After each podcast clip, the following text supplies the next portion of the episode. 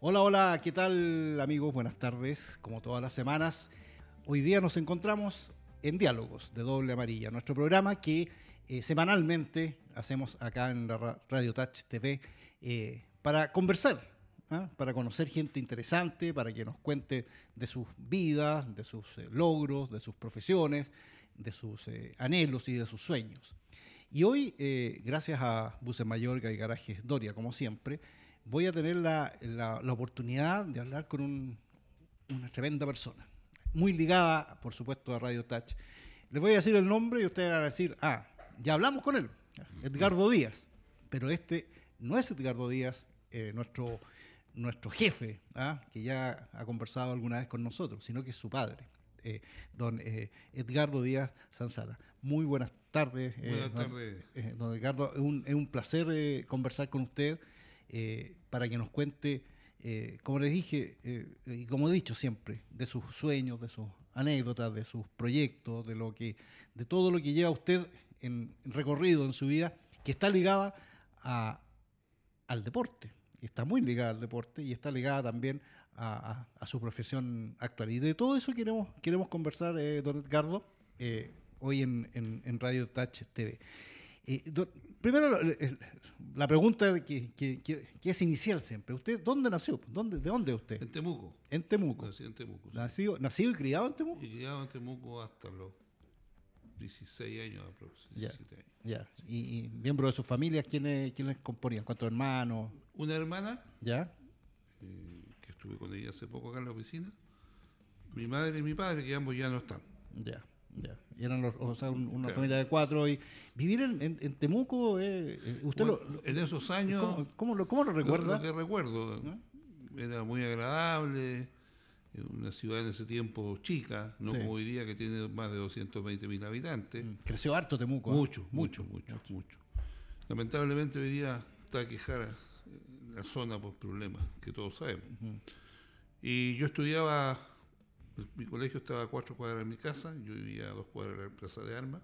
¿Ya? Mi colegio estaba a cuatro cuadras, colegio La Salle.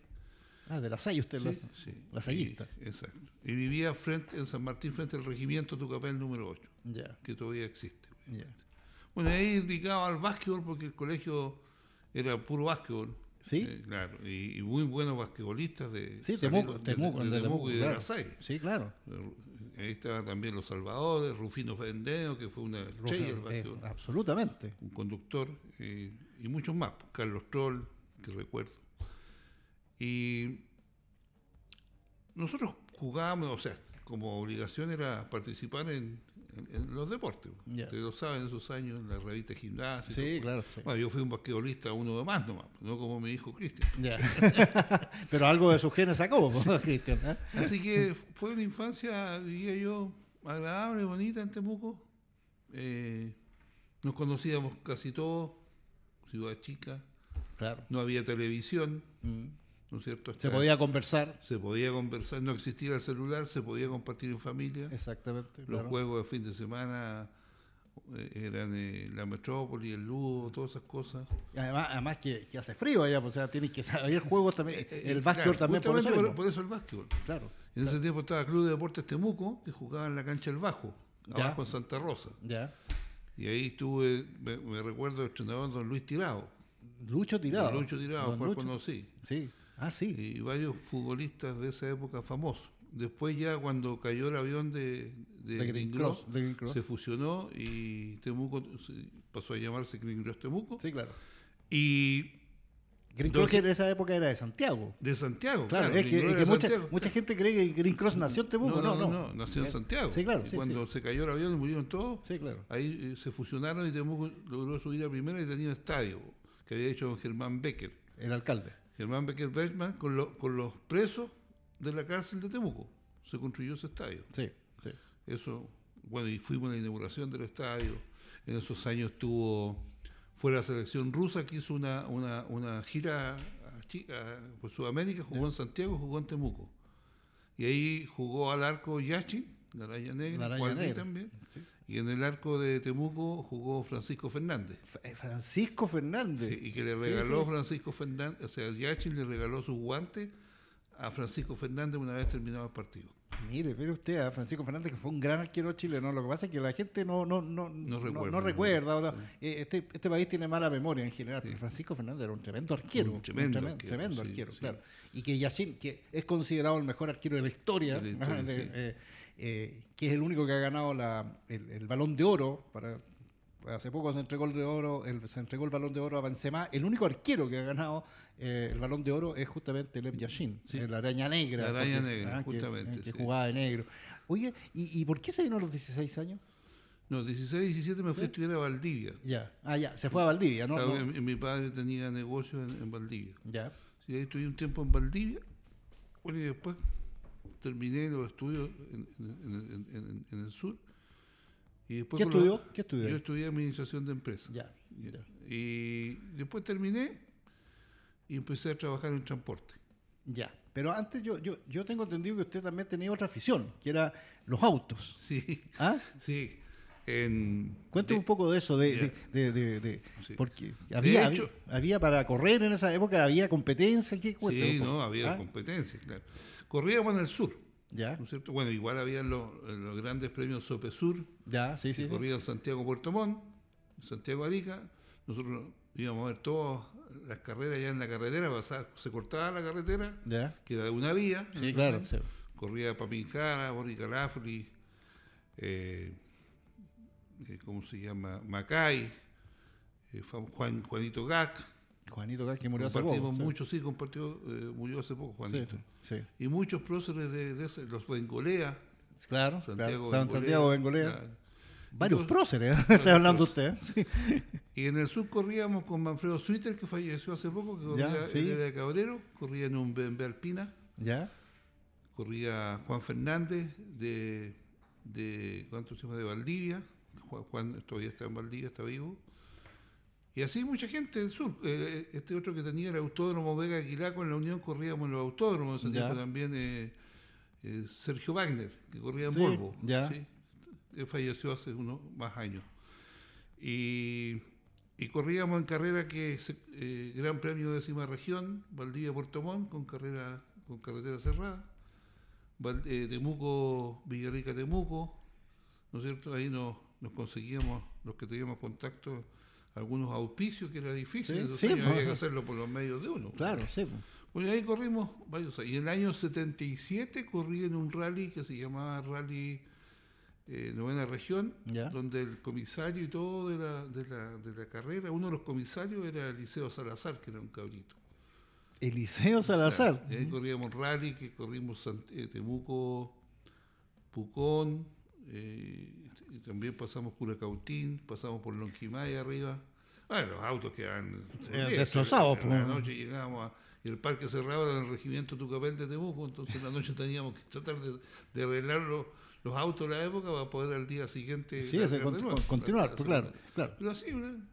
fue bien entretenida esa ¿Y etapa. cuánto, pero cuánto se demora? ¿Cuánto, en una carrera, digamos, normal, cuánto, cuánto se demoraban en, en un rally, no sé? De, No, es que depende, lo, depende lo, digamos, lo- los tiempos. Ya. Pero, a ver, en, en esos años, el, en- el, el récord, no sé si fue Garafuli que puso entre Temuco y Valdivia eh, una 55 minutos para 167 kilómetros pasando la cuesta de las tardes. Sí, sí, claro, sí. sí, Esos eran los récords más o menos. pero igual era...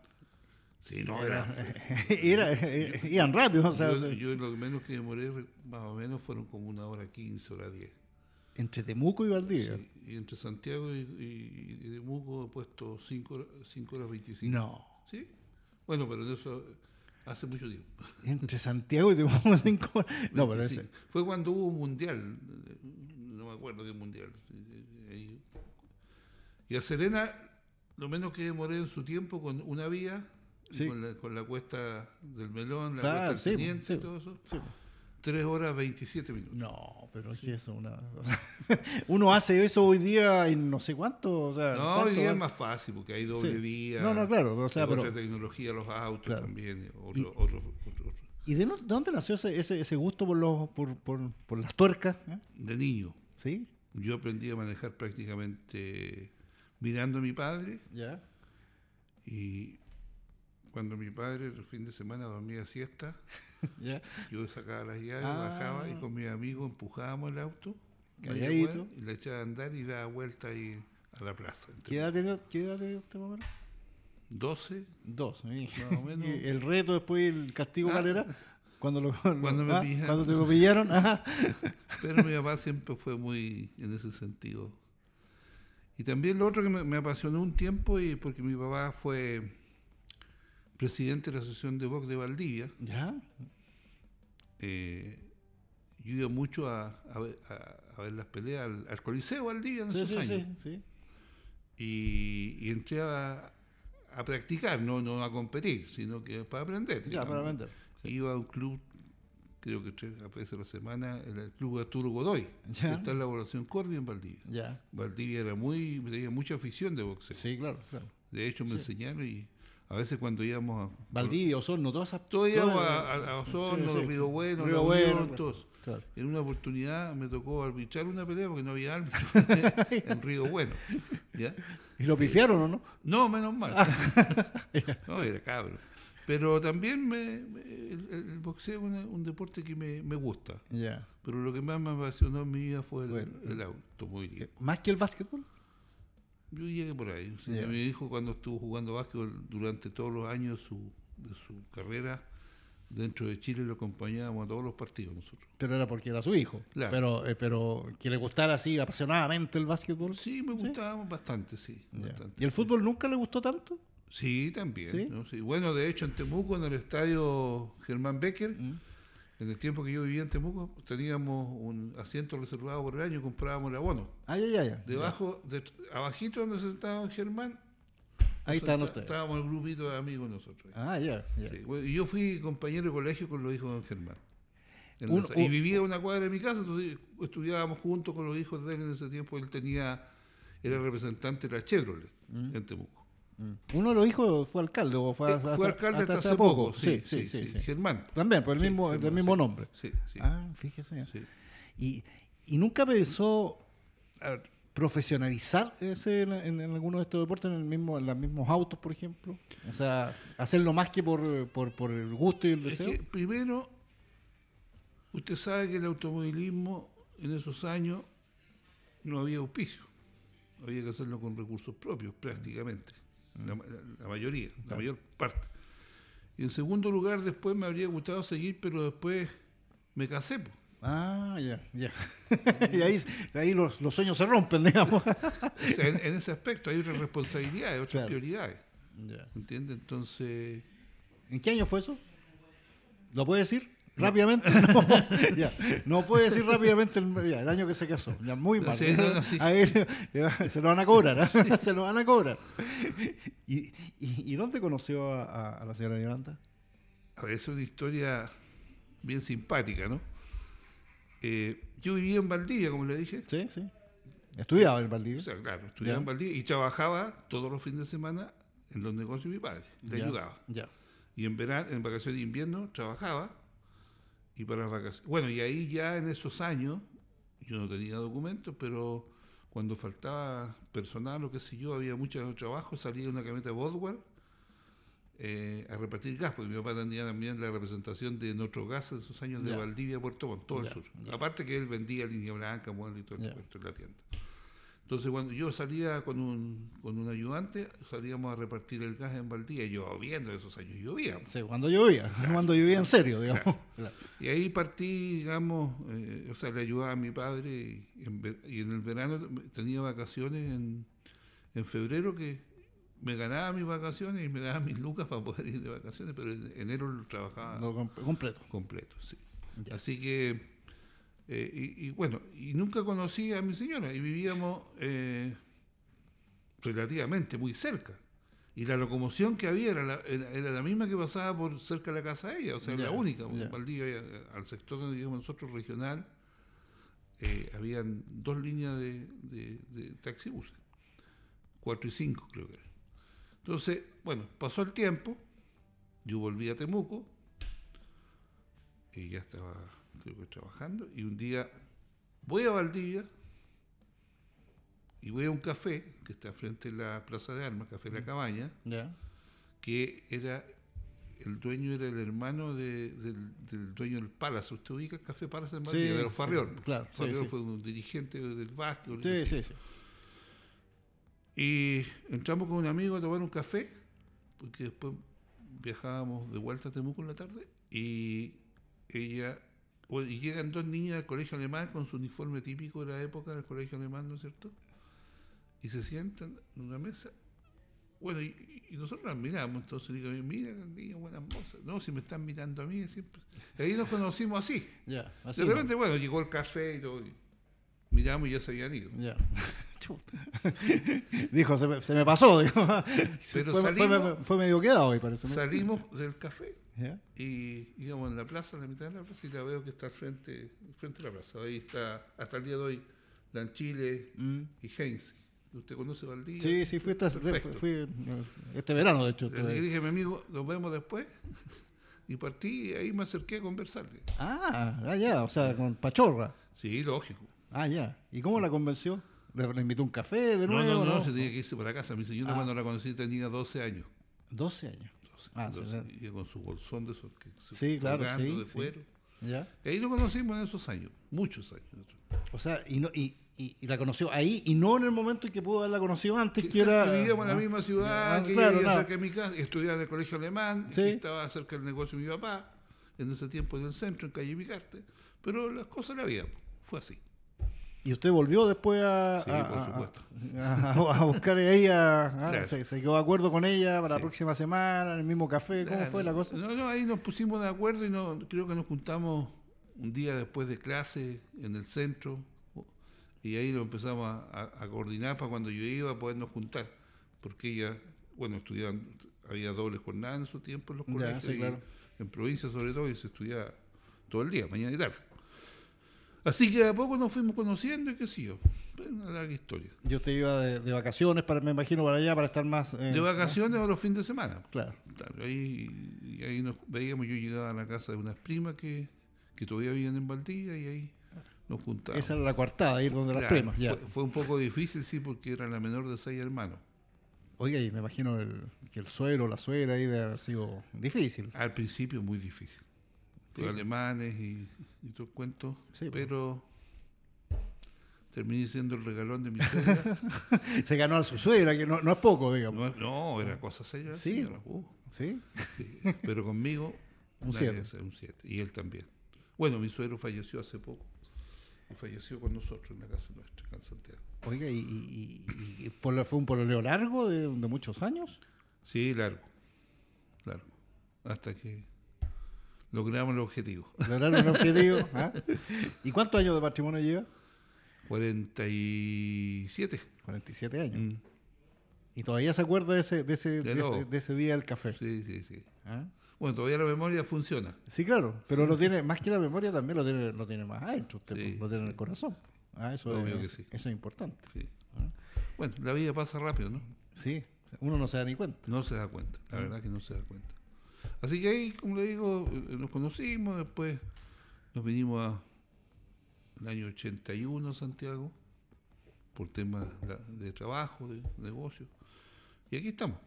Ya ahí- nacieron todos los chicos, unos allá, otros acá, y ya se formó la familia. Hoy día son, hay tres de los cuatro casados, eh, con seis nietos. Eh, contento, feliz. Sí. Mi hijo, la verdad que mis hijos eh, que, trabajan conmigo no tengo nada que decir. Muy, gente muy responsable. Y yo creo que esa es misión cumplida, pues haber educado y criado personas que sean útiles a la sociedad, Mm. ¿no es cierto? ¿Cómo, es- ¿Cómo era usted? Autodefínase como papá. ¿Cómo era? Autoritario, cariñoso, cercano. No, ca- eh, eh, nunca he sido cariñoso. Cerc- cercano sí, pero por mi trabajo eh, fue muy poco el tiempo que cuando ellos eran niños compartir con ellos o participar con ellos en sus actividades. ¿Y eso le, le- lo resiente? Sí, claro. Claro, que trato de hacerlo ahora con mis nietos, lo que no hice que pude hacer con ellos, porque Es típico, claro, sí, Claro, sí. claro, claro. Yo lo así que yo cuando trabajaba, cuando los chicos estaban estudiando, ya sea universidad, colegio y todo el cuento, eh, yo estuve, mi señora se lo puede confirmar, 21 años era gerente de una empresa y después me independicé. 21 años que no tomé nunca vacaciones y nunca presenté una licencia médica. Nunca. Porque había que trabajar y en, marzo me pagaban el equivalente a un mes de sueldo mis vacaciones.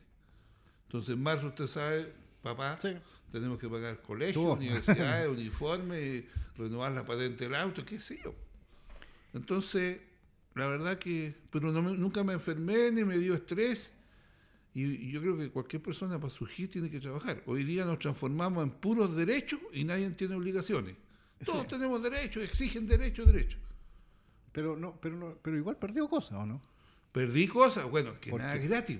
Porque estar todo tiene un costo. Estar, estar eh, trabajando tanto tiempo sin vacaciones, por ejemplo, ¿Mm? Eh, uno dice, claro, sí, es esfuerzo, eh, ¿Mm? lo, retrata usted como, como un hombre eh, esforzado y siempre, pero también a lo mejor una semanita era para... Bueno, eh, ¿qué pasa? Que yo viajaba mucho. ¿Usted trabaja en transporte ahí? Sí, dentro de Chile y fuera de Chile, por ver la oficina, ir a ver las compras de las máquinas a Brasil, qué sé yo.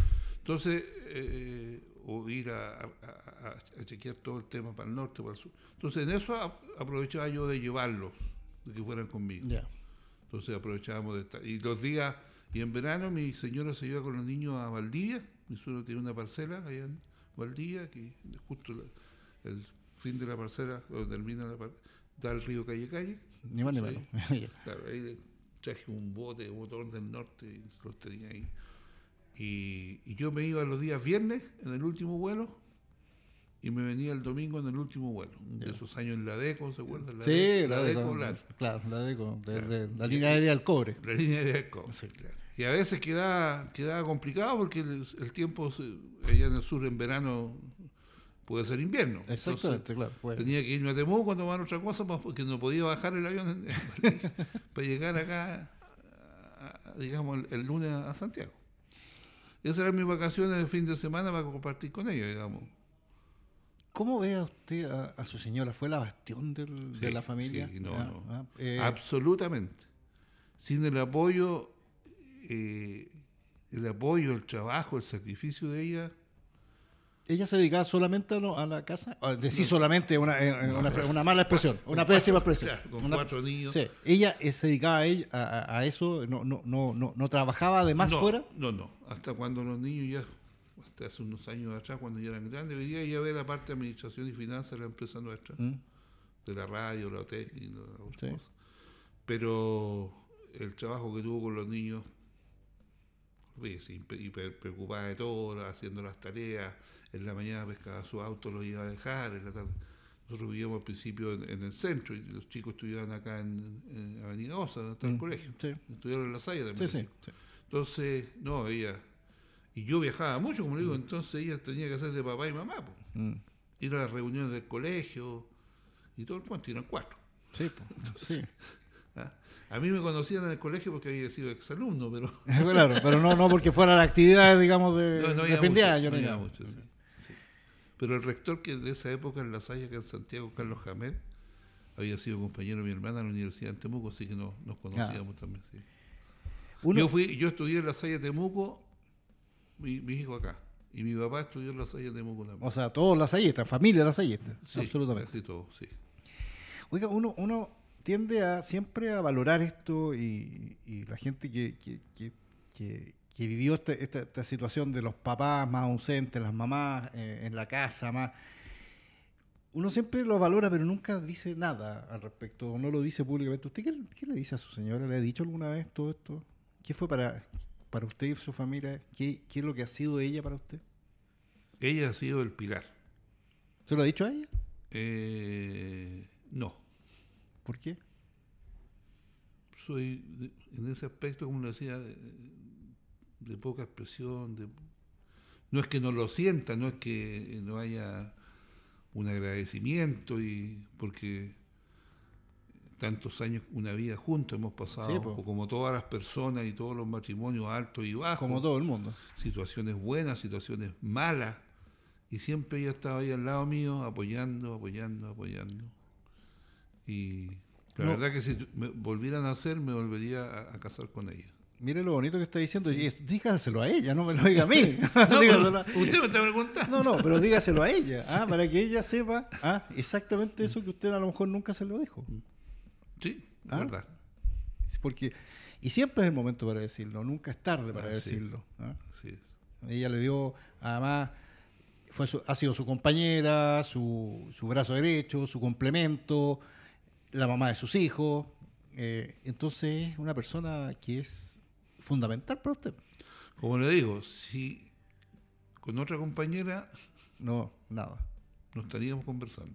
¿Ve? Es así de importante. Así es importante. Así Así, es. Qué bueno que, que por lo menos eh, e- ella lo va a saber hoy día. Va a saber hoy día que lo que usted pensaba que nunca le había dicho.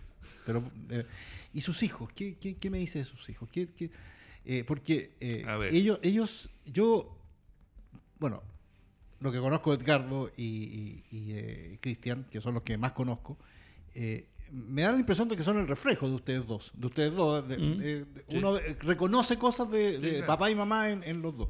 ¿Qué, eh, ¿Qué cree que se eh, fue capaz o fueron capaces ustedes de eh, transferir a, a- a estos, a estos hijos? Bueno, yo lo que siempre le. Y ellos vieron, o sea, lo, lo vieron, lo vivieron. Transferirle. eh, yo, como le, le dije, no soy expresivo de, de cariño. So- Soy así. Sí, claro. Pero enseñarles y, y ver, ellos mucho ven el ejemplo, la responsabilidad, la honradez. El, el- tomar algo, hacer algo siempre y cuando se pueda hacer bien. Yo no tomo nunca un trabajo o algo que no vaya a poder cumplir. No por eh, am- ambición de ganar un par de pesos, qué sé yo. No, a mí siempre me ha gustado hacer, y donde he estado trabajando en forma independiente con empresas grandes y medianas y todo, siempre he cumplido 100%. Eso, eso es una- una- una- para mí una cosa muy importante Y sus hijos son iguales.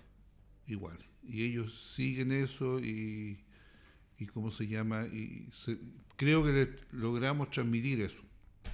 O sea, son buenos hijos, son cariñosos, muy querendones con sus hijos, con sus sobrinos, en el caso de Edgardo.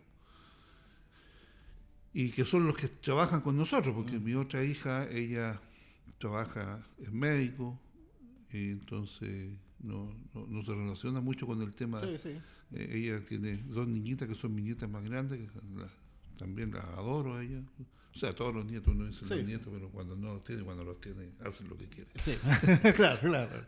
Los maleduca. Uno Claro, educa a los hijos y exacto, maleduca a los... a los-. Pero bien, o sea, contento. Yo creo que ellos, como le decía hace un rato atrás, salieron personas correctas y útiles a la sociedad, con valores y principios que, que hay que tenerlos en la vida y, y no transarlos, digamos, por cosas a veces que no, no corresponden Mm. o no son las correctas. Oiga, ¿y, y qué- qué- cómo, cómo tomó usted cuando eh, esta carrera que tuvo Cristian en el básquetbol? Y, porque eh, en Chile apoyar a hijos deportistas no es fácil tampoco. No, no uno- es fácil, lo- no es lo- fácil. Uno, uno como papá dice, no, mi hijo, ojalá que sea deportista, ojalá que gane. con-". Pero a la hora, no, pero primero estudia. No, Sí. pero mejor estudia. ¿Cómo fue eso con Cristian? Bueno, Cristian siempre priorizó los estudios. Él jugó toda la vida en Católica. Y la gente debe saber que de, de público conocimiento que el básquetbol no es una- una- un deporte que genere, genere lucas No, o que no. sea bien pagado. Prácticamente es- algunos poquitos son los que ganan y ganan comparado con el fútbol. Nada. Nada. En el caso de Cristian, cuando empezó jugando, él empezó en La Salle, acá en Santiago, y el, el- el- el profesor que lo, lo vio, eh, jugaba fútbol, jugaba al arco, era Ah, buen arquero cuando era Lolo. Entonces lo, lo puso en el equipo de básquetbol del colegio, y este señor que los otro día tuvieron los, sus ex alumnos jugadores de básquetbol, un- hace poquitos días, un, un asado en la casa de él, que no me recuerdo el nombre, que me, me disculpen, pero eh, había un campeonato en Rengo, ¿Mm? campeonato nacional. Entonces, él le preguntó a Cristian si quería ir a jugar a Rengo, por Rengo, Por Rengo. por Rengo. Entonces, Cristian dijo, sí, pero tiene que hablar con mi papá. Entonces me llamó él y me dice, mire, eh, como- pasa esto y esto, y el campeonato dura, por decir, una semana, y yo quiero ver si usted le, lo autoriza para que él vaya y juegue por Rengo. Él era dirigente allá. Ya. Yo le dije, a esa edad, solo, ¿Qué edad tenía? Cristian No, debe haber tenido digo unos cuánto, no. 13, 14 Sí, años. chico. Claro. Era chico de edad. claro, estoy hablando, claro, de edad, de- no deporte, digamos ya. Entonces me dijo, mire, hagamos una cosa. ¿Usted puede ir a Rengo? Sí, claro. Vaya a Rengo, nos juntamos allá y yo represento a la, a la familia donde él se quedaría allá. Partí a Rengo, con mi señora. Y el- él se iba a quedar en la casa del presidente del básquetbol de, de Rengo, que era además el juez de policía local Ya. que tenía una, una casa quinta muy bonita porque nos invitó a su casa. Y tenía una pastelería la señora, así que imagínense cómo lo pasó, pues le di permiso y, lo pasó súper bien. Y ahí en el campeonato estaba jugando Católica. Entonces lo vieron jugar y el entrenador de Católica, que hoy vive en, en, en en, eh, Australia, creo, lo vio y le dijo, ¿por qué no te vienes a jugar a Católica? Y conversaron conmigo, qué sé yo, con mi señora, y ahí empezó a jugar en Católica. De ahí partió. O sea, él fue a un campeonato a reforzar el equipo de Rengo por instancia de su profesor, digamos, de básquetbol del colegio. Y lo vieron de Católica que estaba participando en el campeonato y de ahí se lo llevaron a Católica. Y ahí partió su, su carrera. y ahí ya está, ah, le, le- le empezó a gustar esto, porque a él le gustaba el fútbol, le gustaba jugar al Claro, le empezó a gustar. le Y empezó a como gustar siempre, así, Cristian, eh, igual que Edgardo, ha sido muy responsable cuando toman algo, se eh, lo hacen, como decía yo. Sí. Y empezó en Católica, al poco tiempo a las selecciones juveniles e infantil lo llamaron de la selección de Chile, que en ese tiempo la presidía Miguel Herrera, ¿se acuerdan Sí, Miguel Herrera? por supuesto. sí. Un personaje, por, Personaje. por decir eh, algo. Entonces, un viaje fuera de Chile. Ya, ¿de qué se trata y cómo va? Listo. Yo, que me dijo la selección. Bueno, cuento corto, nadie llevaba seguro. Entonces yo le tomé seguro, Cristian, a todo evento en Asiscar, Ya. en esos años. Fue, fueron a, no sé si a, a Colombia, que se iba a jugar. Después jugó, fue un par de veces a Estados Unidos, eh, Paul Garland. en- Que hacían- jugaba en la Católica también, sí. la Católica. Paul Garland, sí. Y fueron con el- la rama de básquetbol a, a Washington, creo, Random Marcos College. Y llegamos al, al aeropuerto a dejarlo y llegaron todos los chicos y llegó ahí, que usted debe haber conocido a, a Carlos Troll, hijo Carlitos Troll Sí, de Temuco. sí. Entonces, hola Carlito, hola tío. Entonces yo le tomé el seguro a Cristian. Y le dijo, le digo a Carlos, oye, ¿llevas seguro, Carlito? No, digo, no, pero te lo tomo yo. Llama a tu papá y él después, y yo me arreglo con él. Entonces, no, me dijo, no, ¿para qué? Bueno. Después llegó Endanosa, que era el presidente de la rama básquetbol de Católica. Ahora andan, oye, ¿llevan seguro los demás chicos? No, ¿y tú? No. Bueno, se fueron al, al clínica este que tenían un par de días allá en Estados Unidos. El primer día que llegaron, en la noche fueron a, a estrenar y Carlos Troll se corta los ligamentos. Oh, Cuento corto para vuelta para Santiago, operación de clínica Las Condes. En esos años el papá le salió como dos millones y tanto de pesos. Pues no lleva seguro. por no hallar seguro. O sea, ¿qué quiero decir con esto? La precariedad con que viajan o viajaban en ese tiempo los, los, los Los jugadores Sí, claro. con los clubes o con la selección. Y con la selección. Estamos Bueno, hablando de de la hecho selección. tengo varias historias con la selección. Estamos hablando de la selección, digamos. Muchas veces le puse el bus para que lo llevara al aeropuerto gratis, porque tenían para financiar el bus para llevarlo de ahí de Nathaniel Koch a- al aeropuerto. bueno, hay mucha historia. ¿eh? hay mucha historia además con esa administración del básquetbol, ¿no? Claro, Sí, sí, o sea, no. ah, con, con esa administración. sí. Y en lo, en lo, bueno, y cuando Cristian después empezó a, a jugar, terminó, como decía, lo acompañábamos a todas partes, donde, donde más la sufríamos era en el sur, bien al sur, porque allá son muy fanáticos, entonces Sí, nos gritaban, nos tiraban de todo. Y nosotros a veces éramos dos personas o tres, gritando por la Católica y todos los estadios de Ancú, por ejemplo. Claro, el gimnasio. De, El gimnasio. Sí, claro. sí. O, o- o en Castro. Y ahí brava la cosa, ¿no? No, bravo, a sí, veces sí. los chicos tenían que estar dos- una hora, dos horas encerrados en el camarín para poder salir después cuando ganaban. en Valdivia, siendo mi señora valdiviana, yo habiendo vivido en Valdivia, en una oportunidad que lo- en el primer tiempo, digamos, los dos primeros cuartos, terminamos como 24 puntos abajo y estábamos jugando pasar a la final, si mal no recuerdo. El, el Nanosa, que también era el presidente en ese tiempo, lo entrevistan ahí lo- lo- la gente de, de la televisión que transmitía esos años, los cuales conocíamos todos. Y dice, no, lejos si lo vamos a revertir y vamos a ganar. Así, casi no. Bueno, y ganamos. Claro. Tuvimos que, como el Coliseo Valdivia está al lado de la cancha, usted puede pasar, llegue y pasa nomás. Tuvimos que saltar con mi señora a la cancha para que nos protegieran. Nos tiraban escupos, nos tiraban monedas, pilas. Y gente que nos conocía. Qué Sí, vivimos muchas cosas con el básquetbol. Qué fanatismo ese. ¿eh? No, ya eso ya es. Bueno, ni hablar hoy día cómo está, cómo está el. Sí, eso es cosa de ir a, tratar de ir al fútbol un rato para. no, para- imposible. para- para- Antes, yo me acuerdo que antes íbamos en Temuco, le hablo de Temuco, íbamos al estadio, era en familia, era Sí. agradable. Cuando habían a veces dos partidos, habían jornadas dobles. Jornadas dobles, uno llevaba sus cosas. Y comía, se- claro, un sándwich, claro. tomaba su bebida. Claro, sí. Era era de familia, era agradable, era, era como la entretención, digamos. Eso la gente, los Eh, los más chicos hoy día no, no- no, no jamás, lo, jamás lo, ni, ni lo imaginan que era así. Igual que los campeonatos de básquet, usted se debe- acordar de que en, eh, en el sur se hacían las provincias del sur, Sí, que participaba Concepción, eh, Temuco, Valdivia y Osorno. Campeonato de provincias, juga- jugadores estrellas, el Pipo Celi, Eddie Bermúdez, de esos años. Se llenaban los estadios. O sea, en, en Temuco eh, el gimnasio más grande que había era el de mi, mi colegio. Y ahí se hacían los, los partidos. partidos. De hecho, ese gimnasio, la Salle Temuco, que está en calle Vara con General Maquena, si mal no recuerdo, fue sede del Mundial de Básquetbol del 58. Sí, claro. Y ahí se jugó un Mundial de Básquetbol. En, en- en- La gente, la gente no sabe, ni se acuerda de eso. no, no, no, pero sí, claro, en esos años no había televisión, Claro. no como ahora que todo el mundo está enterado de todo. Sí, o sea. claro.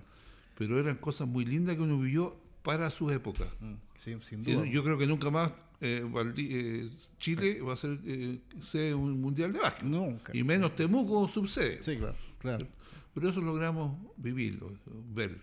Oiga, y su, y, y su hijo llegó bien arriba, ¿no? Fue, fue Sí, le, le- llega- le llega- fue bien. eh, después él, cuando terminó su, su carrera, se recibió de constructor civil eh, en la Católica. Y que no piense que porque jugaba por Católica tenía beneficio en la Católica de ningún tipo. No, no. Ni financiero, ni Ni una beca, nada. nada, nada, nada. A veces postergar un examen, pero cuando mucho. Entonces, eh, después él se- recibió y, y hizo unos contactos y creo que también le, le ayudó bastante Rodrigo Espinosa Mm. y se fue a jugar a Italia, Ni más ni menos. a, a, a Calaceta, una ciudad que está como una hora de Cagliari, 45 Ya. minutos de Cagliari. Bueno, se fue allá, tuvo un año eh, y ese año, eh, antes que terminara el campeonato, Navidad, primera Navidad sin un hijo en la casa. Ay, ay. Terrible. Sí, pues. Entonces nos llamó, que, que qué iba a hacer, no, me voy con un compañero, lo vamos a pasar, parece que íbamos a ir a, a, a- a París a pasar la Pascua, o a España, no me acuerdo, con el compañero que era de allá, no sé. Bueno, ya, ya estábamos resignados a, a pasar la Navidad, siempre hemos pasado la Navidad en familia. ¿ya? Tratamos de estar todos. Igual que hasta cuando estaban todos solteros y la, la Semana Santa era pasarla en familia. todo. También. Entonces, día 23, si mal no recuerdo, 24, eh, ya tocan, pedimos el ascensor, va algo para arriba.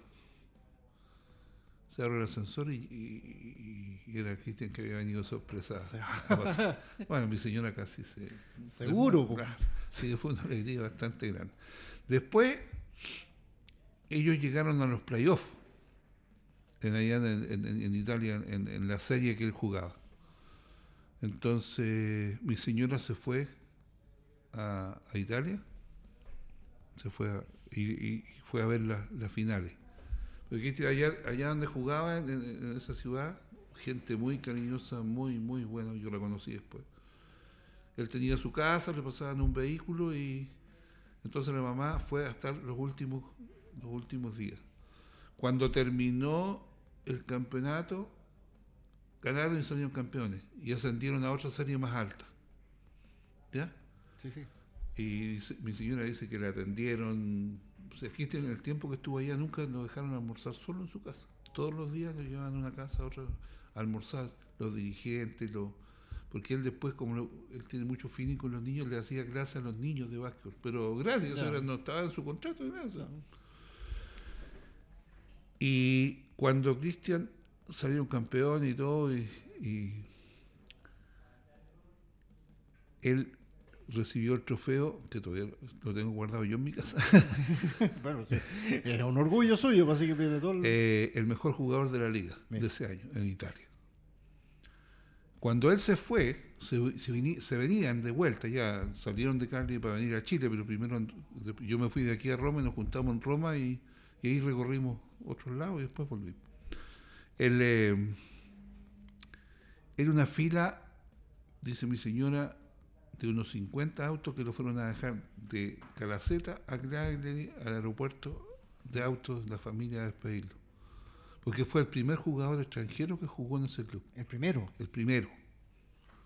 El primero que jugó. De hecho, yo mandé una bandera chilena cuando él vino a pasar Navidad al club que todavía está de regalo.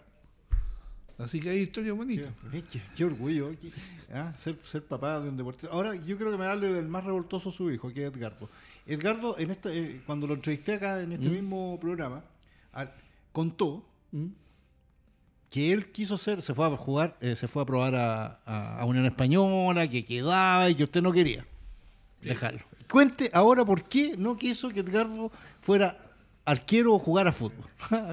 A ver, eh, él estaba estudiando y empezó con el fútbol. Siempre ha sido fanático del fútbol. no, Y un poquito. Olvídese. No, no, no, no. Primera noticia que tengo. Entonces, cuando empezó con el fútbol, yo le dije, no es lo que tú ves los días domingos en el estadio. Que salen todos con su equipito, a jugar y todo el cuento. Entonces, insistió, insistió, y yo hablé con un compañero de colegio de la Salle de Buco, que vivía acá, Gonzalo Mingo, dueño de Calpán y todo eso. ah, sí, los Mingo, sí, sí, sí, sí, Bueno, Gonzalo, Muy era dirigente De, club, algo. de, de- de Unión también, De tenía- Unión, con claro, Unión Española, sí. Claro, con sí. Unión Española.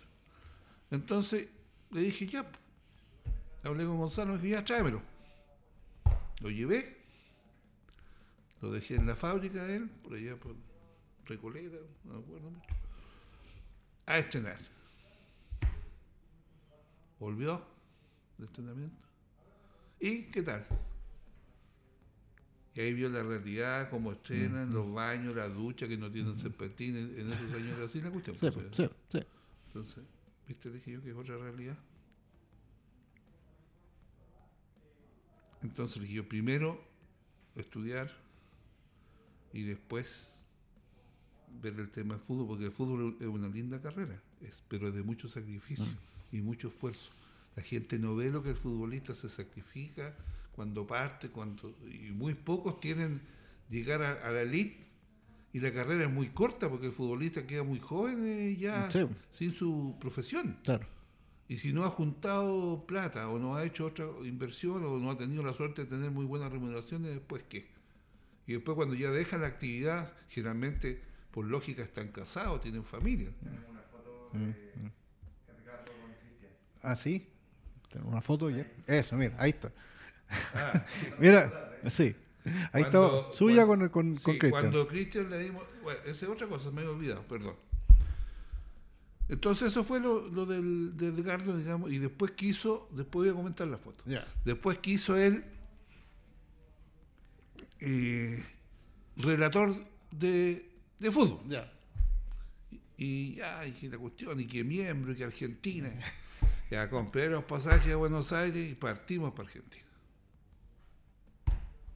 Vamos a ver la, la escuela de miembros. Fuimos a verla. Ya, aquí le dije, esta es la realidad. Estudiar aquí, esto en las condiciones, vayan a tener que vivir una, una, una pensión o qué sé yo, ta, ta, ta, ta, ta. Bueno, cuando fuimos a Argentina, lo- eh, ese par de días lo pasamos muy bien también porque como él conocía mucha gente de Boca, Mm. nos invitaron a ver un partido de básquetbol de Boca ahí en cerquita de Buenos Aires, que jugaba Boca ese día. Y vio la realidad que no es como lo que se ve de aquí, ¿ah? a la distancia. Entonces también eh, ahí desistió de, de irse a estudiar locuciones que, y, y todo esto que después hizo acá en, estudió acá en Santiago. Sí. Pero también fuimos a ver eso Ah, ya. O sea que no alegue, Edgardo, entonces que acá no hubo apoyo ni nada, sino que él no se dio cuenta y se dio cuenta que no. Ya, perfecto, es bueno dejarlo en claro. ¿ah? Para que...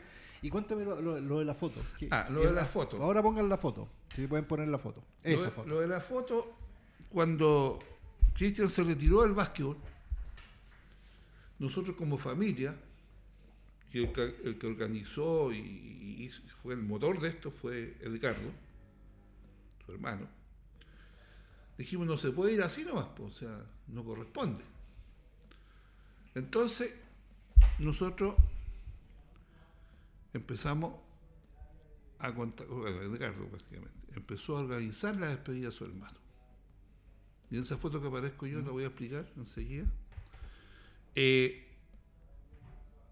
para eso conseguimos el Estadio Palestino, donde jugaban en ese tiempo como local católica. Del Club Palestino, que está en Kennedy. de- claro, el que está en Kennedy, sí, sí, sí. sí. Todavía juega ahí Católica, tengo entendido de local, porque ellos todavía no terminan su estadio, están terminando recién, no sé, algo así. Bueno, porque después de Santa Rosa Las Condes se fue al Palestino. Sí, sí. Varios años hay que estar ahí. Sí, sí, sí. Entonces, Edgardo empezó a contactar a todos los jugadores que jugaron en, en la época de, de Cristian. El Pato Briones, Pato Briones. los Saez, el Lino Saez, Sí, sí. el, el hermano.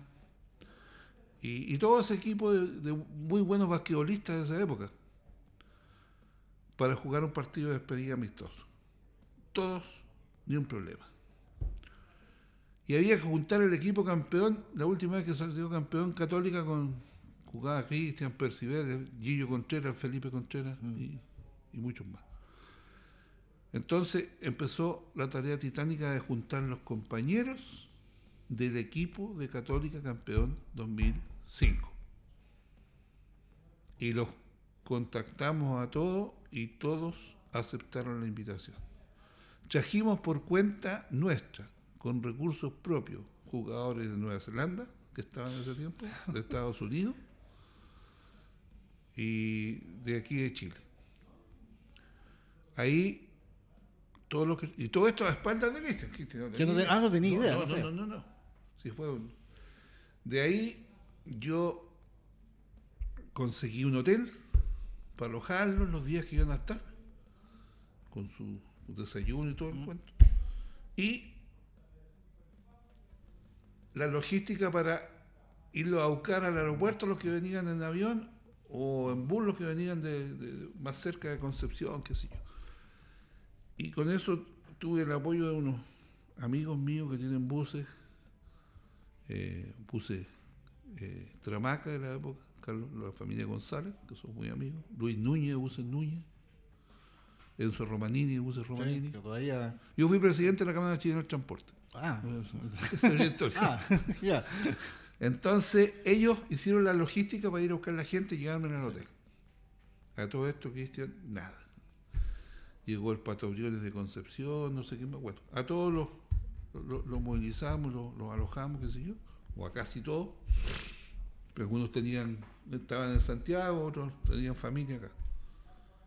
Ninguno del equipo rival, entre comillas, y del equipo católica cobró un peso por nada.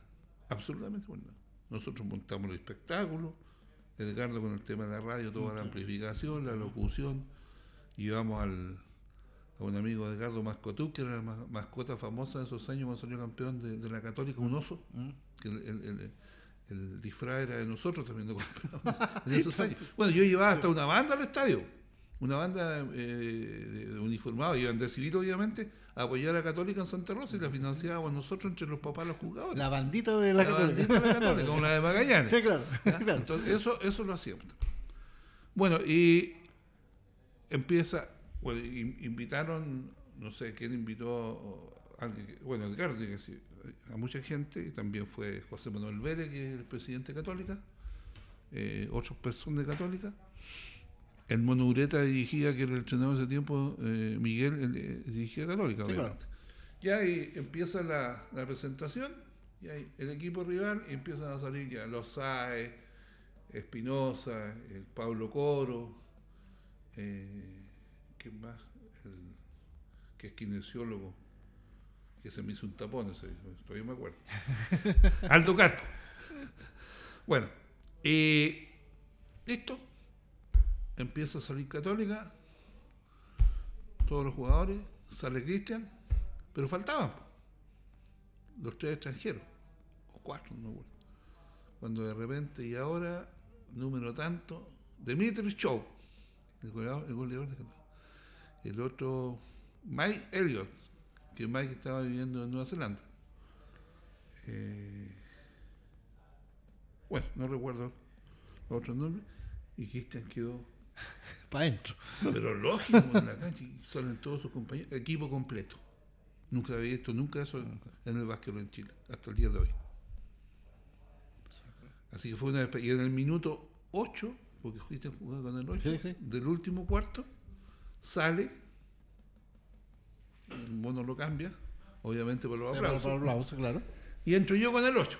O, Ahí está. a ver, claro. La, la foto. Si la puedes poner de nuevo, ahí está. El cambio. Claro que el cambio más malo que. Pésimo. Claro. Eh, Y ahí Le dice- vamos a decir al monureta que malo su cambio. Y de ahí, de ahí, bueno, ganaron, o sea, ganamos. Ya. No, yo jugué un minuto y chao, me. Sí, claro. y, y después hicimos una comida ahí para todos en Vitacura, no me acuerdo, un local. Así que esa fue la despedida que le dimos a Cristian como familia. Como familia. Mira qué bonita la historia, don Edgardo. ¿Mm? Eh, y, y yo creo que, que- que es el reflejo de lo que uno, uno ve y lo poco que yo lo puedo conocer y que he podido conocerlo, hasta antes de hoy, porque ahora lo conozco más y ahora conozco varias cosas, eh, es esto de, de la familia, porque en esta misma radio eh, uno, uno ve eh, que el esfuerzo de Edgardo, que Edgardo yo siempre Sí, le digo que está claro. todo el día pensando que quiero que echar abajo para poner una cosa. Y, y usted también, y ustedes, estoy hablando de su- usted y su señora, han- son, son soportes, pero súper importantes. eh. usted también es, es el líder del grupo. De, de- de- del Sí, grupo pero ya- ya estoy pasando a la retaguardia. Ah, ya, ya, ya, a los cuarteles de invierno. No, no tanto, Ah, pero, no, ya. pero un poco más, más, más digamos. Bueno, eh, eh, al final, eh, uno cuando está acostumbrado a hacer cosas, las hace de acuerdo cuando ya es posible a su a su ganas. Yo siempre tengo ganas de hacer cosas, pero ya usted sabe que con la edad todo va, va cambiando. Sí, sí, claro. no, no es la misma energía que cuando tenía 20, 30, 40, 50 años. Sí, claro. Pero Va, va, va cambiando. Pero hoy día la que la llevan son ellos. Y cuando, cuando ves esto, por ejemplo, que este. Que, eh, ¿qué, qué, qué piensa? una gran satisfacción, ¿No es cierto? obviamente. Además que nosotros por, por obligación con mi señora tuvimos que alejarnos físicamente de estar acá por el tema del- De de la pandemia. Claro, claro. Entonces, eso también yo creo que a todos nos, nos afectó y nos golpeó en el sentido que a todo el mundo le cambió la vida esto. Sí, sí. Nos- a todos. Y- a unos más que otros. Depende su, su trabajo, su, su empresa. ¿Cuáles son sus sueños, don Edgardo? ¿Qué es lo que está pensando ahora? Decir, yo quiero esto, me gustaría esto. ¿Qué, ver, está pensando? sueños en general son que seamos un mejor país. Como ¿Podemos? ¿Podemos? Difícil. Yo viví el 73. Porque uno piensa en sus hijos y en sus nietos, que le estamos dejando como país a ellos, como sociedad. ¿Entiendes?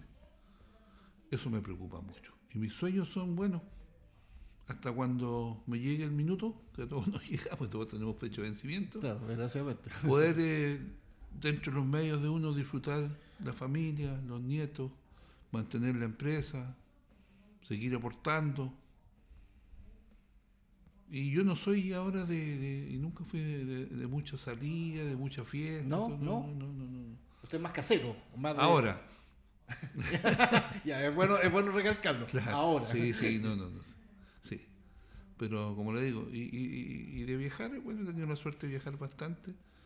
Y uno con el tiempo se va colocando menos, menos bueno para salir. No sé si me gusta viajar y todo, pero, pero al final un poco más tranquilo. Mm. Que yo viajé mucho. Sí, pues sí. ¿Sabe usted? Yo viajé mucho, mucho, mucho, mucho. Y por trabajo, entonces ya eso, para allá, para acá, despertar un día en una parte, otro día en otra, las comidas, mm. arma maletas, desarma maletas, ¿no? que, cree que cuando uno viaja, oh, qué rica tu vida, pero uno anda trabajando, no anda paseando. Claro. Yo, lo sé, yo viajé veinte y tantos años en Iquique. Y conocí el, la radio de Iquique el año después que dejé de viajar, trabajando. Pues yo iba a trabajar. Sí, pues, no iba, no iba a turistear ni iba Entonces a, llegaba a Iquique, estaba un día, dos días viendo los temas. Primero llegaba a Arica, porque esos años habían vuelos que pasaban a todos lados, hoy día no. Sí, sí. Bajaban, bajaban. Bajaban, hoy día no bajan, directo para allá, directo para acá. Claro. Entonces trataba siempre de salir el día lunes, el primer vuelo, y volver el viernes en el último vuelo, para estar el sábado y domingo acá. A veces llegaba el sábado, el viernes en la noche, me acuerdo una vez, y fuimos a buscar a, con los chicos, me fueron a buscar al aeropuerto con mi señora, como lo hacían generalmente. Antes se hacía eso, ¿eh? Sí, antes, después uno deja el auto ahí nomás y chao. en esos años. Y después pasamos a arrendar unas películas, pues en esos años estaban los, los videos, ¿se acuerdan? o sea, el, el Air Rolls. pasamos a arrendar unas películas para ver y pasamos a comprar. Y el día, el día, no, perdón, eso fue un día sábado. El día domingo para hacer un asado. Nosotros nos gusta hacer el asado al palo.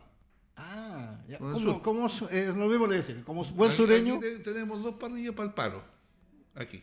No con parrillas, dos. Sí, sí asadores para el Y una anécdota, y compramos, en la noche vimos las películas, compramos todo para compartir en familia el día domingo, un asado. A las 6 de la mañana del domingo, teléfono. Accidente de una máquina de la empresa en Mendoza. Cuento corto, a las 2 y media de la tarde, más o menos, estaba yo pasado Mendoza viendo el accidente, sacando a mi conductor que había muerto. Oh. después llegó la familia, en la noche el pésame, el velatorio, hacer los trámites. No, el tema del transporte es, complicado, el, transporte es duro. El que, trabaja en transporte tiene que gustarle mucho. Ahí es 24-7 los 365 días del año. Y vaya que tiene que tener eh, historias y anécdotas. Miles, miles. Así.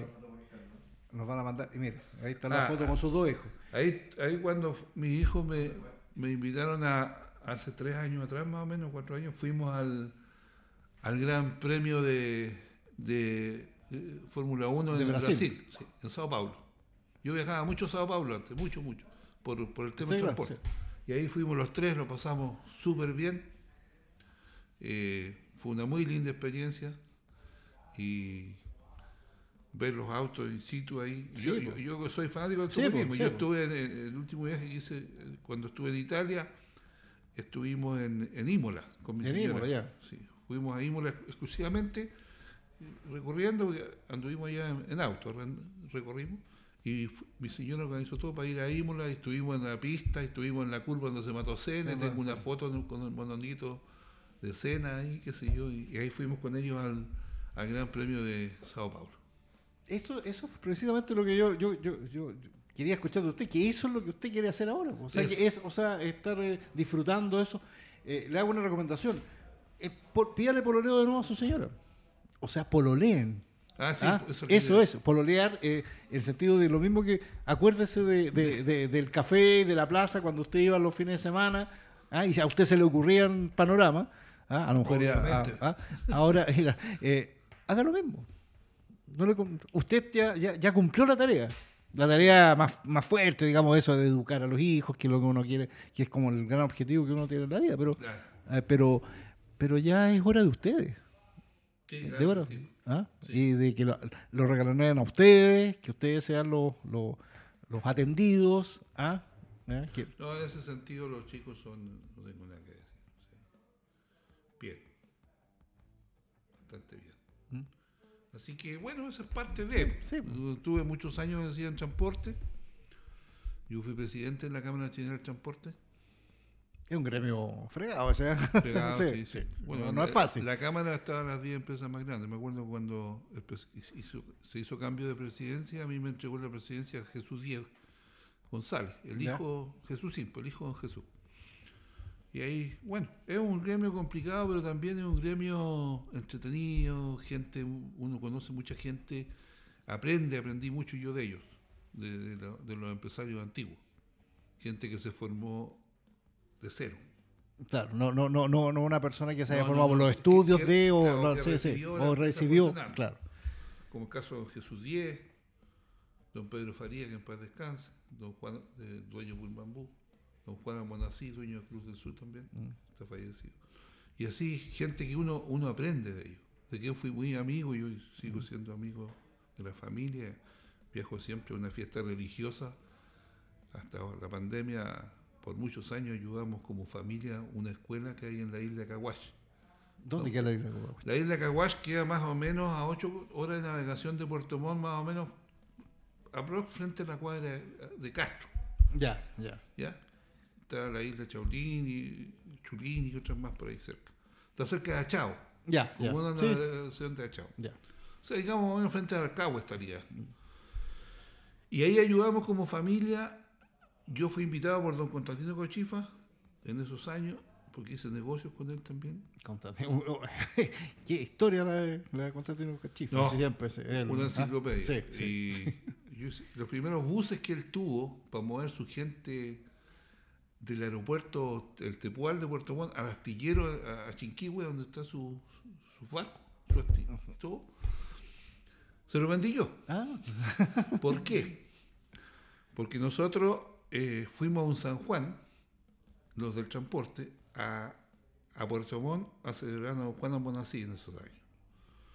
Y partimos para allá, llegamos, todo el cuento, al hotel en la mañana y después un almuerzo, y el almuerzo era una sorpresa, nos llevaron en un bus de Cruz Sur al Escorpio. En esos años el Escorpio 1, no Sí. existía el 2 ni el 3. claro. Ya salimos, subimos al barco y partimos navegando en, la- en la bahía de Puerto Montt nomás. Y ahí el almuerzo y como después del almuerzo, ahora llegó un Zodiac y venía don Constantino a saludar a todos. Y ahí lo conocí. ¿Qué tal? ¿Cómo está? Y todos conversando, ahí tengo fotos con ellos también. Y, en la conversa, ¿qué? le digo, oiga, don Constantino, ¿y usted qué en, qué trae, en qué transporta sus pasajeros desde el aeropuerto al astillero? Bueno, ¿no viste unos buses azules ahí? Me dijo. ¿Por qué así? Sí, unos mallinos, sí. Puta, dije yo, perdóneme, pero eso es lo mismo que si yo llego a Santiago, sin merecer, por supuesto, y llego al Hotel Hyatt y me llega de una recoleta lira, pues bueno.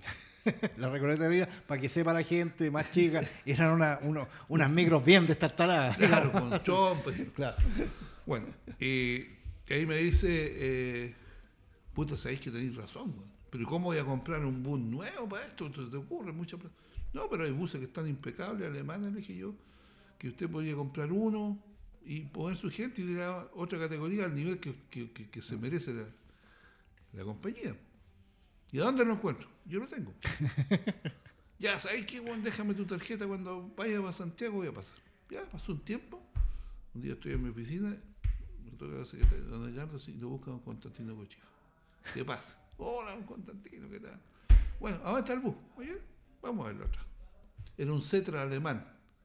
Ese Cetra lo habíamos traído para, para una, lo compramos en una FISA acá, cuando estaba la La FISA. FISA, en el Cerrillo. Y ese bus tengo una historia.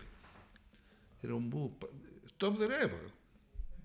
Eh, ese bus lo compramos y lo guardamos. eh, y, y fue el año 82 más o menos, cuando tuvo la crisis. La crisis del. de- de- Entonces de- empezó el cuento que íbamos a hacer. Nosotros íbamos solamente para el norte, había poco pasajero, las tarifas bajaban y los costos operativos no bajaban. Sí. Así que yo como era del sur, dije, ¿sabes? Podemos ir para el sur. Entonces partí para el sur a ver oficinas y un recorrido que había, justo había quebrado la única empresa que iba a Curacautín. Curacautín, Santiago, no había. Y el tren que venía de Santiago, de Curacautín a Victoria, ahí combinaba con el tren que venía de Temuco pues, a Santiago, el rápido o el, el otro, eh, también el tren se había eh, dejado de funcionar. de Victoria. O, sea, se la estaban dando ahí. Claro, y, y, la persona que quebró, don José Sepúlveda, el dueño de Costabú, yo lo conocí y me dijo, puta, si tú querías ir para el sur, yo, te traspaso y toda la oficina en el terminal aquí, porque no, conseguir oficina aquí era un terminal antiguo. Así que, ya. Voy para el sur, a ver oficina, a hablar. Ya. Le digo a mi señora, ¿sabes que voy para el sur a ver esto? Y me fui un día sábado en la noche. Y en vez de ir en auto, irme en el auto, me fui en el bus. Así que en el bus iba mi señora, creo que tenía tres, tres todavía, tres niños. Sí, eran tres, no, hacía la última. Y partimos para el sur. ¿En el bus? En el bus. ¿Y usted conduciendo el bus? Yo conduciendo el bus. Conduciendo el bus. Obviamente. Salimos aquí como a las 10 de la noche y llegué a Los Ángeles como a las 6 de la mañana. Pasamos un hotel, me cambié ropa, que se me duché, tomamos ayuno y seguí. Cuento corto, llegué a Curacautín como la, porque en Los Ángeles pasé a Victoria a ver dónde podía instalarme. Conversé con una persona frente a la plaza que tenía una farmacia y ahí puse, porque la otra empresa que, pasaba también estaba frente a la plaza, no había terminales en esos años. Mm y me puse en la farmacia de un señor Meline. Y de ahí me fui a Curacautín, que era camino de tierra, y el bus no era para camino de tierra. No. Pero me fui con mucho cuidado. Llegué a, a Curacautín en la tarde y me estacioné frente a la municipalidad. El alcalde de esa época era Raúl Dusolín, que yo lo ubicaba. Que tenía varios compañeros en la calle de Curacautín, los Tascones y todo eso. Mellado. Entonces, el lunes atendía, pues era domingo. Pues que el bus y nos fuimos, subí un poco para arriba más por el camino de tierra que iba hacia Lonquimay y llegué a las termas de Manzanares, que esas son de los tascones, y así que ahí dormí. Bueno, hasta que llegué y me acosté, han sido las 12 de la noche y no había dormido el día anterior, pues viajé toda la noche, manejé toda la noche y ya solo. Bueno, el otro día hice los trámites, cuento corto, inauguramos Curacautín justo el día que Curagustín cumplió 100 años. con la banda, con el gobernador, con el intendente y todas las autoridades pertinentes. Inauguración. Nosotros inauguramos, dieron como tres inauguraciones de otras cosas ese día, así que partimos a Curacautín y a Tablero Vuelto. No fue. historia del transporte. ¿Y ese, y ese bus el que, el que le, vendió a, Cochifas? Lo teníamos ya nosotros. Eh, solo para viajes especiales. Y llegó, lo vio Constantino y me dice, mira, me gustó, weón. Me gustó. Ya, eh, pero ¿sabéis qué? Me gustaría que le cambiara el tapiz. Oiga, pero estos tapices no hay aquí, pues yo. Sí, ve, ve muestra de tapiz que podéis traer y, y, me mandáis la muestra. Me conseguí tapiz en Brasil. Mandé muestra, esta me dijo. Ya, y eso fue lo único. Ah, me dijo, y saca, bueno, las leches ya, sácale las leches y le pone escorpio. Entonces, ya. Tengo. Pedí el tapiz, llegó el tapiz, lo tapizamos. Y a todo esto, todo de palabra. Nada firmado todavía. No, no, no. Nada, nada. Ya. Como se hacían los acuerdos antes. Como se hacía antes. Y me dice, yo le digo, ¿está, ¿está listo el bus? Ya me dijo. Em, ¿Cuánto el precio final? Bueno, con todo lo que usted pidió, tanto. Ya me dijo, ni un problema. ¿Puede ser así, así? Ni un problema. Ya va a ir Carlos Miller, me dijo, que es el yerno, que todavía está a cargo de Escorpio acá en Santiago, igual somos bien amigos con Carlos, y, y Constantino, chico, el hijo, Catino. Llegaron los dos. Ya a ver el bus, ya precioso, de salida a dar una vuelta, hicimos el negocio, perfecto. Feliz con su don Constantino. Después llegó el Scorpio 2. ¿Se acuerda que construyó sí, el Claro, sí, sí. Y el último fue el 3. Y ahí ya necesitaba otro bus más. Entonces yo sin hablar con él, preparé otro bus igual, pero no era Cetra, era Mercedes-Benz. La carrocería diferente. Pero el motor Mercedes otro. Lo pinté del mismo color, lo tapicé igual. y cuando estuvo listo, le digo, oiga, Constantino, necesito que cuando venga Santiago pase a la oficina para que conversemos. Pero que, no, pero debo hablar con usted, porque no lo puedo decir. No sé qué pasó, él tuvo que ir a Estados Unidos, pasó de largo, a Texas, porque había comprar las cosas para los vascos. Cuento corto, me dijo, ¿sabéis que va a ir Carlos con Catino a, a- a hablar contigo. Llegaron los dos. Yo tenía el- el- todo el galpón abajo apagado, llegaron en la noche. Oye, bueno, ¿y ¿qué pasó? ¿Qué quería? Acompáñame, bajamos, hago prender las luces, parte el búho, enciende sus luces y ven el. ¡Oh! No fregaste, no me dijeron así, pero. Sí, claro. Y llamaron a, a, a don Constantino y bueno, y ahí defendí el segundo búho. Qué buena, qué historia. Oiga, don Edgardo, yo estaría toda la tarde conversando con Sí, usted. no, Eh, sí, estamos, Sí, estamos en la hora. Le quiero agradecer eh, sinceramente eh, esta conversación, este diálogo. Como le dije desde el principio, quería que fuera una conversación, más que una no. cosa tan formal. Eh, y lo quiero felicitar por la familia que, que usted cabeza, Muchas gracias. por la, la familia que logró usted eh, formar, por lo, el trabajo que usted hace y que nosotros de alguna manera ta- estamos, estamos disfrutando también. Y, y pucha, y, y, y por supuesto, eh, toda la suerte y el, el cariño que usted y su familia se merecen eh, y, que tengan la mayor felicidad que le pueda dar el, el, el mundo. Muchas gracias. que- quería hacer un, sí, por supuesto. eh, siempre también eh, he tenido el apoyo y el afecto de, de mi hermana y su marido, porque somos dos hermanos. Eh, y eso también es importante. Es importante decirlo, claro. Usted sabe que de repente no en todas las familias los, los No. hermanos. Pero bueno, aquí estamos y esperamos seguir un tiempo más. Sí, yo, yo estoy seguro que sí. Y, y, pucha, un, un agrado y a la gente que nos siguió hoy por las diferentes plataformas, yo estoy seguro que las historias que, que nos ha contado don Edgardo eh, nos van a. eh, nos hicieron pensar, reflexionar y también. eh, a lo mejor incluso intuir caminos futuros cuando uno no sabe qué es lo que hacer y, conociendo esta historia uno dice, bueno, hay caminos, hay, es cosa de esforzarse, es cosa de, tener eh, eh, eh, este deseo de, surgir. Así que yo creo que esa ha sido la gran enseñanza que tuvimos hoy día al hablar con don Edgardo Díaz. Y siempre gracias a Bus en Mayorga y a Garajes Doria, muy vinculados, digamos, a, al- al- al- a los temas que hemos hablado. Eh, les agradezco y nos vemos en una próxima oportunidad. Muchas gracias.